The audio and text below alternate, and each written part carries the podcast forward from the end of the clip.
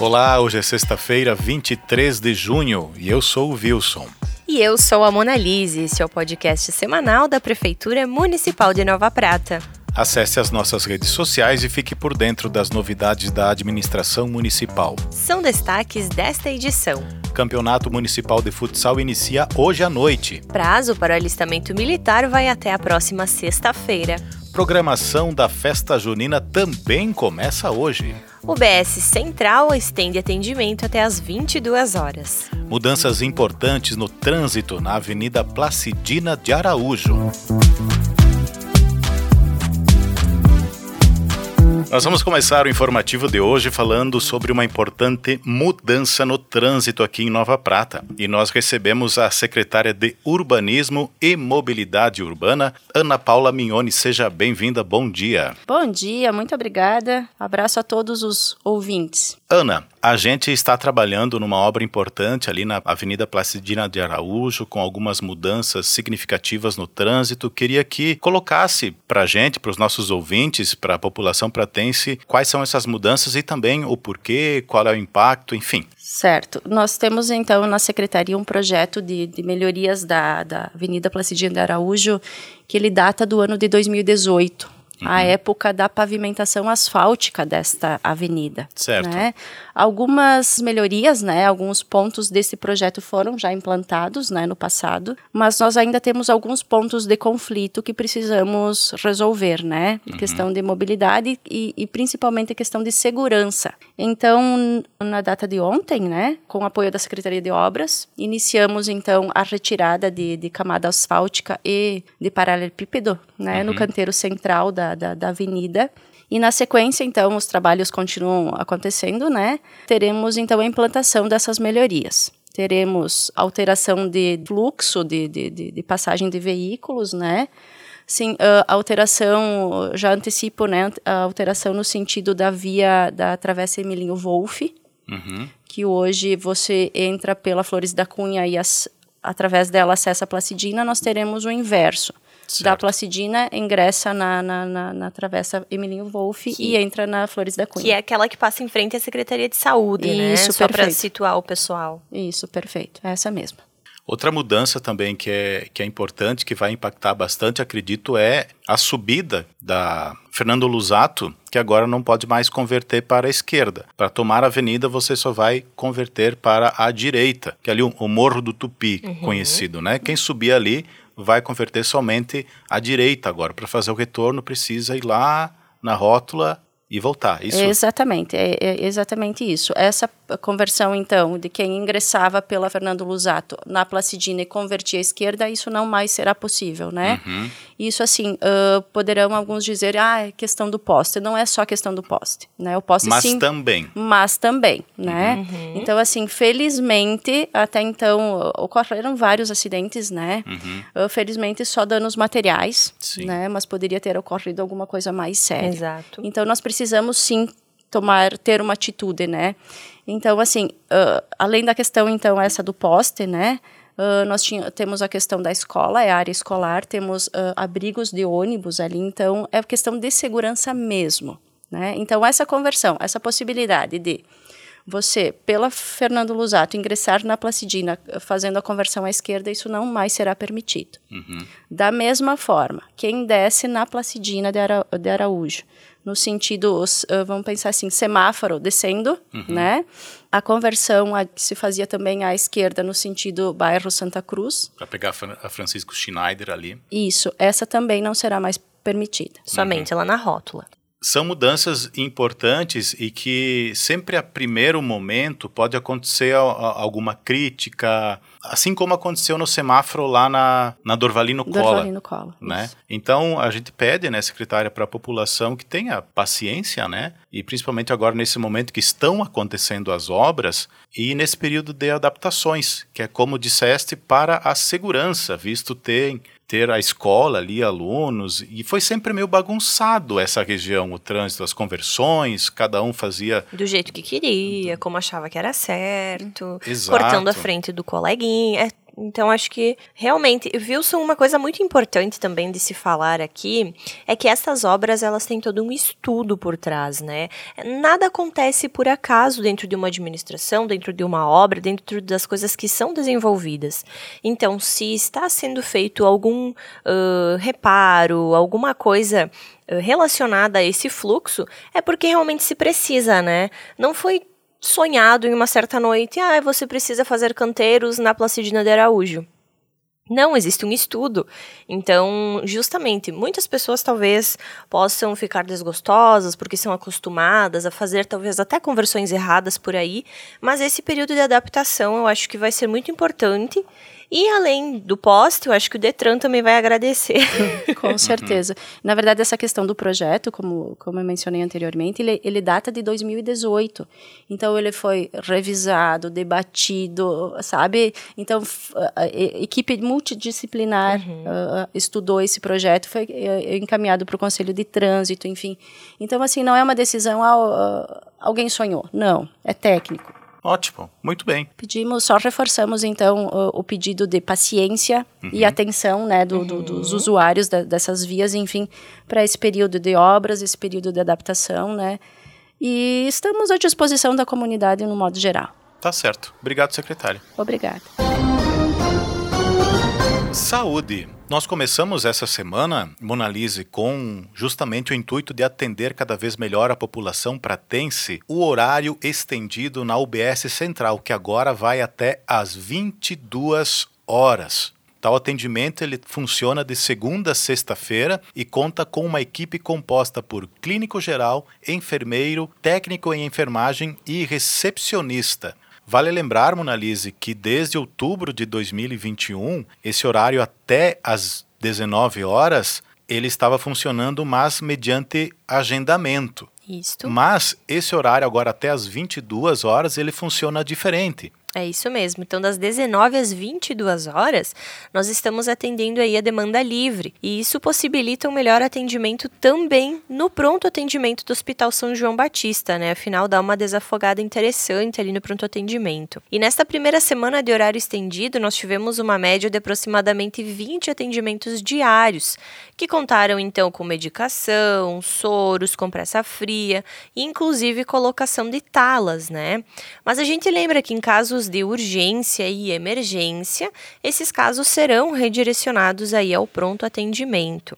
E também a gente ressalta que nesse primeiro momento iniciou-se apenas com essa equipe de atendimento de clínico geral, né, Wilson? Uhum. Mas que sim está se avaliando as possíveis necessidades da população dos demais serviços de farmácia, vacinação e tudo mais, e também das especialidades. Exato, porque é uma equipe, inicialmente, uma equipe reduzida, Exato. dá para dizer isso, que está uhum. fazendo esse atendimento para termos um termômetro né, é uma medição de como esse serviço será aceito e também, conforme a demanda, assim serão realizadas adequações. Agricultura, abastecimento e meio ambiente.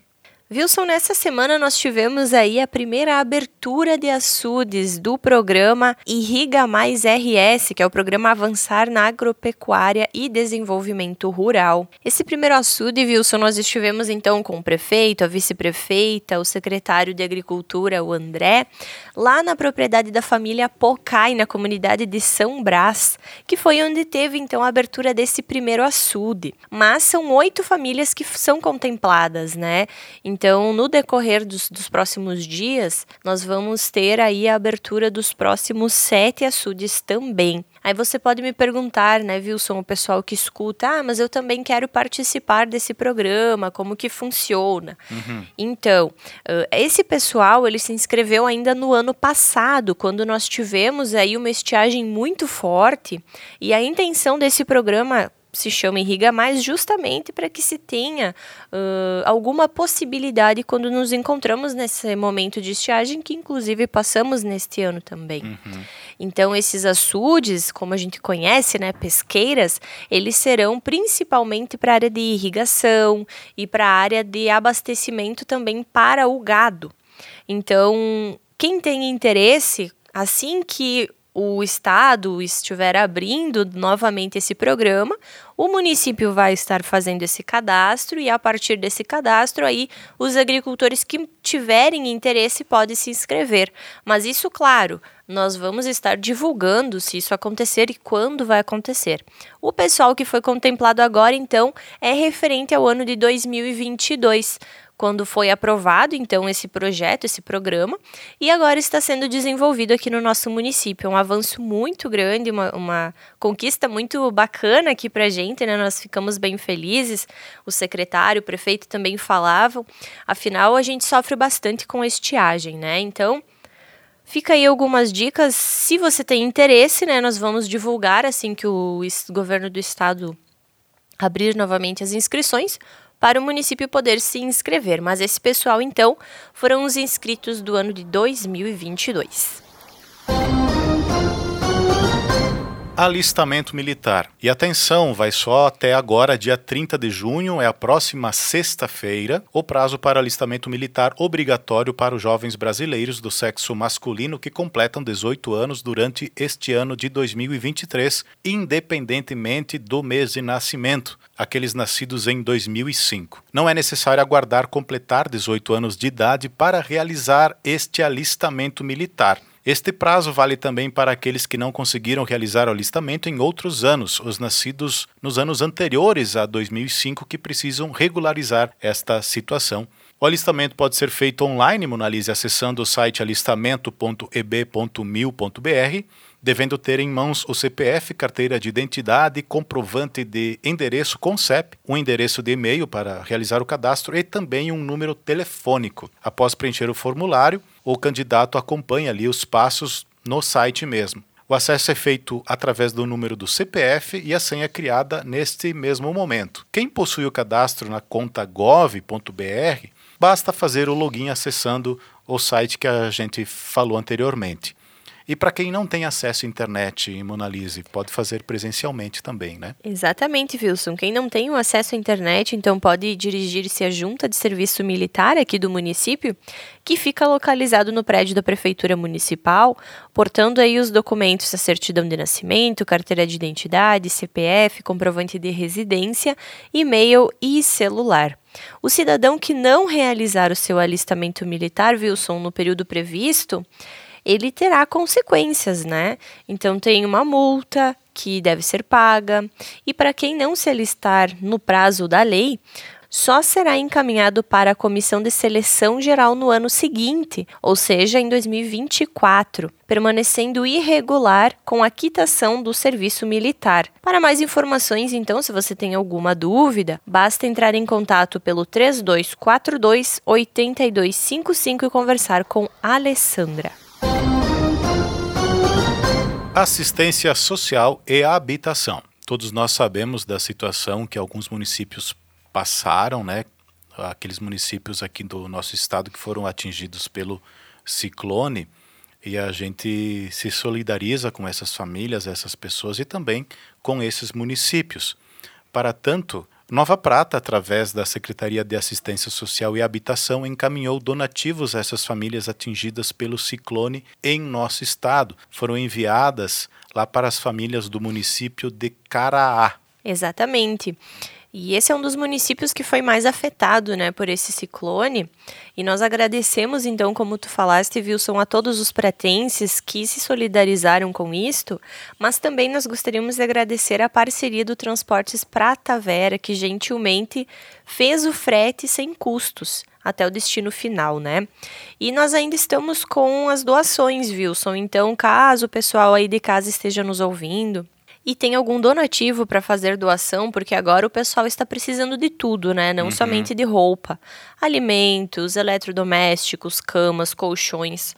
O que o pessoal tiver, digamos, sobrando, né, em uhum. suas casas e queiram fazer essa doação, basta ir então até a Secretaria de Assistência Social e Habitação ou entrar em contato pelo 3242 8232 e ver como proceder, né? E já que a gente está falando de campanhas, de doações, a, a, gente também faz outro apelo à questão da campanha do agasalho.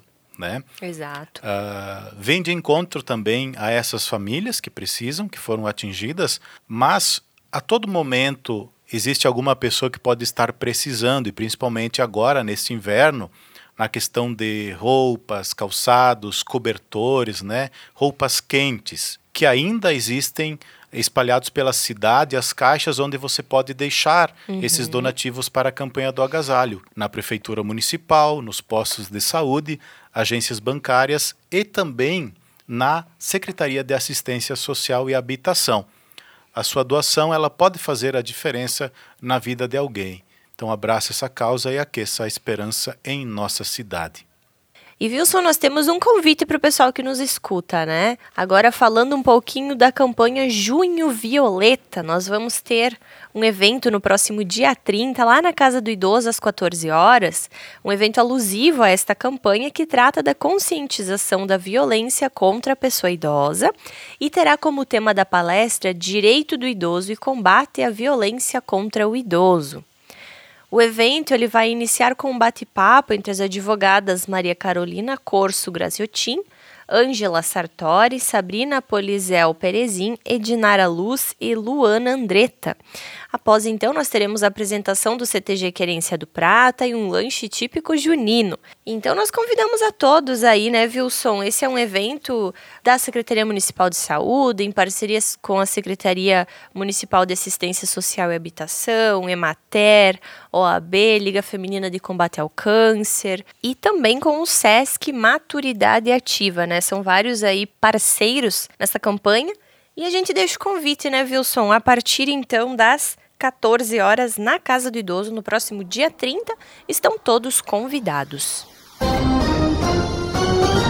Turismo, cultura, esporte e lazer primeiro prefeito de praça da cidade de Nova Prata será empossado, provavelmente na próxima semana, Monalise. Ah, que legal! Sabe por quê? Através hum. de uma nova lei que foi aprovada recentemente, né? Recentemente entrou em vigor no município de Nova Prata, instituiu-se a função honorífica de prefeito de praça da cidade de Nova Prata. É a Lei 10.995, de 11 de janeiro de 2023, de autoria do vereador Cláudio Dilda.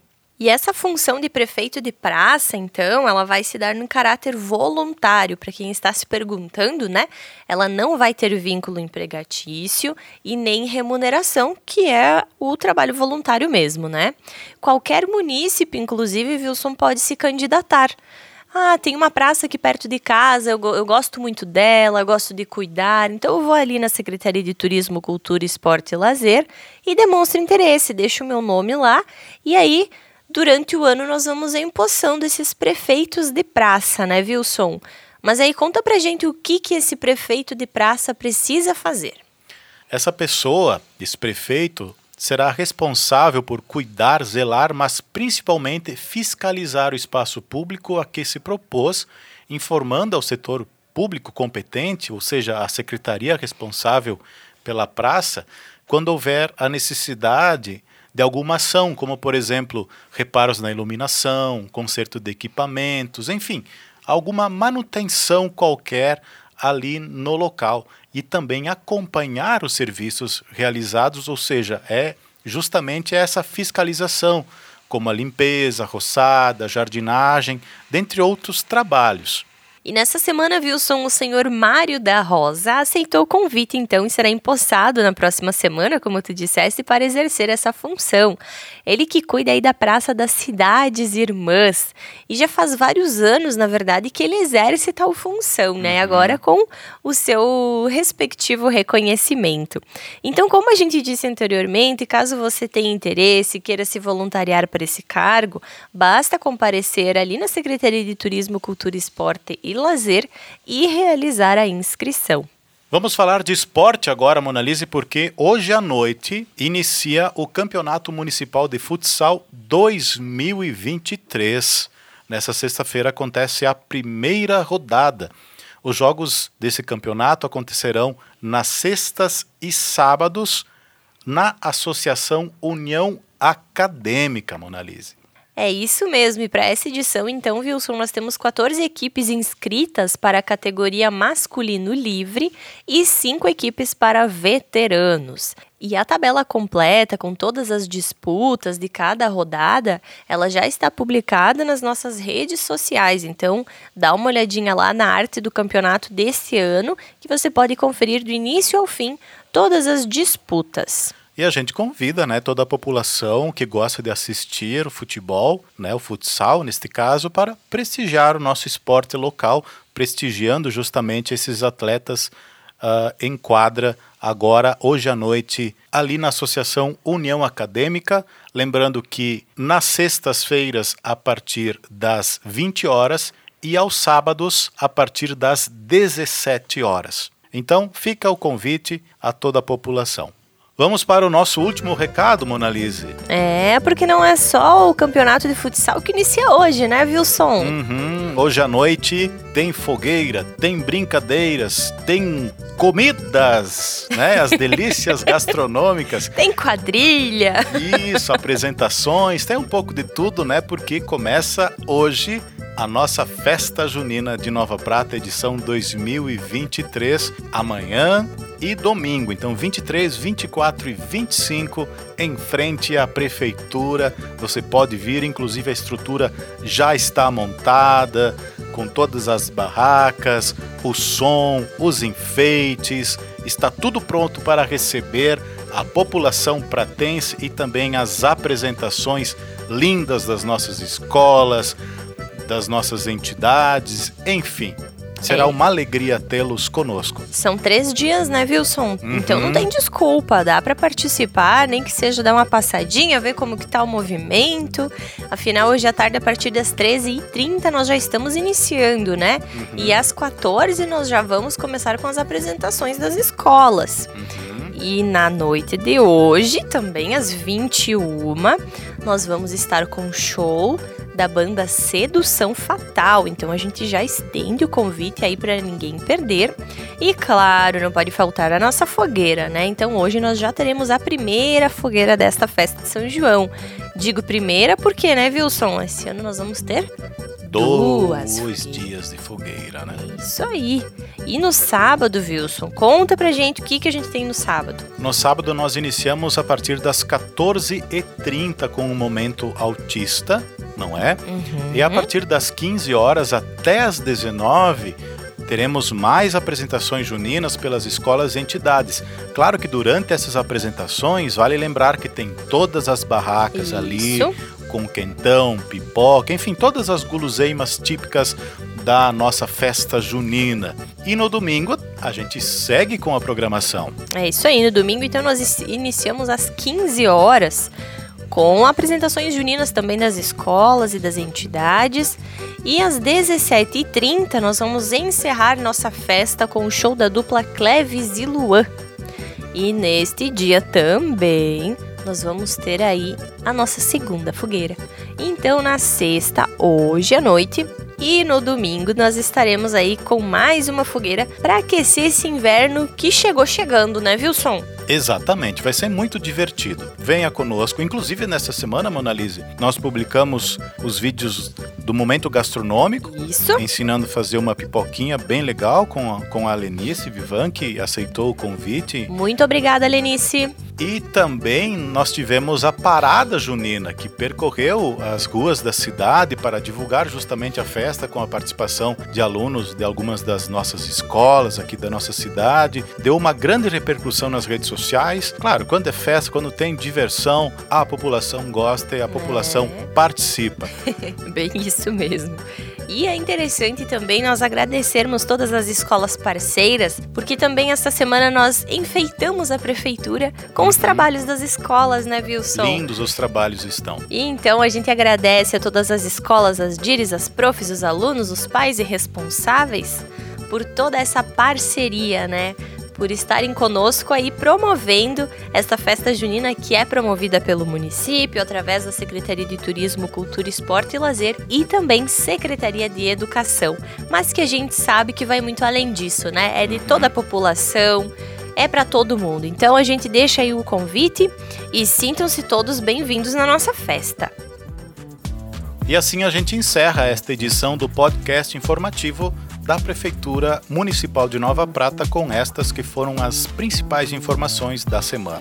Nos acompanhe nas redes sociais e fique por dentro de todas as novidades. Você pode ouvir novamente este áudio a qualquer momento em nosso canal no Spotify. Nos encontramos na próxima sexta-feira. Um bom fim de semana a todos e venham para nossa festa. A gente se encontra ali. Tchau, tchau.